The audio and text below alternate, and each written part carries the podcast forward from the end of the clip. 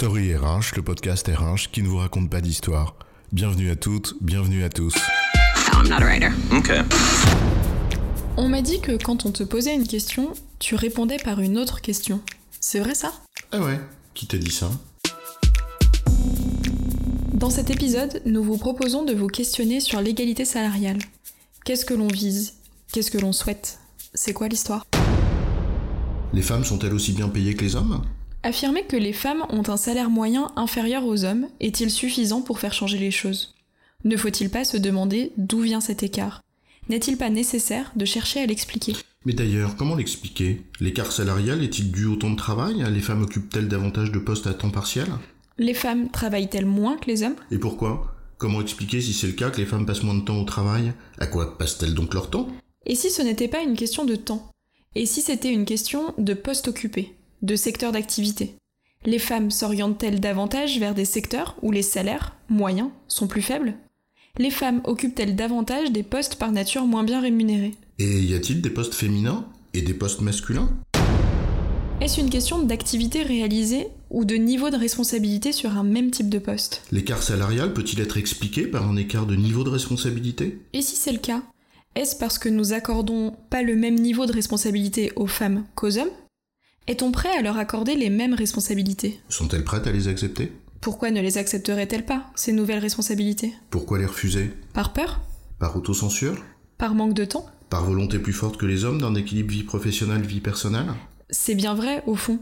Pourquoi refuser ce nouveau poste avec ses horaires interminables et ce stress à la clé? Et pourquoi pas? Y a-t-il une obligation à devoir toujours faire plus? Plus de responsabilités, de travail, de performance, d'engagement? Et si simplement, elles ne les voulaient pas, vos responsabilités?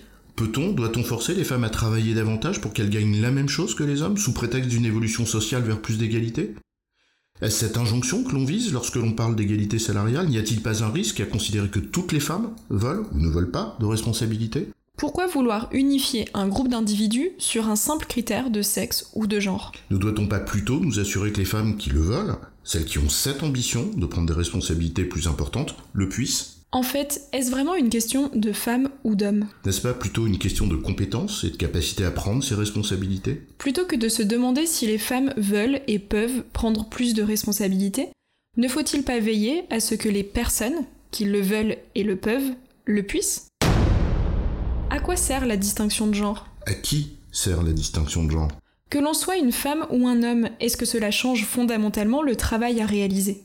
Finalement, est-ce que le genre du travailleur ou de la travailleuse doit rentrer en considération lorsque l'on parle de salaire? Que rémunère-t-on exactement? N'est-ce pas cela la vraie question RH Que rémunère-t-on? Et si la réponse à cette question ne contient pas le genre ou le sexe, alors comment expliquer que toute chose égale par ailleurs, il soit possible d'identifier des écarts salariaux entre hommes et femmes?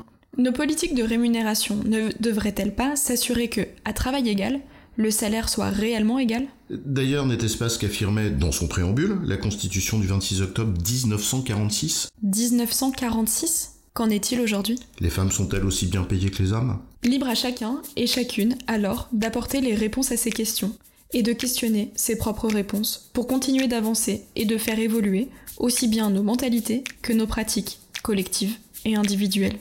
Si nous attendons que le changement vienne de l'autre, l'attente risque de se faire longue. Alors, et vous, c'est quoi votre histoire?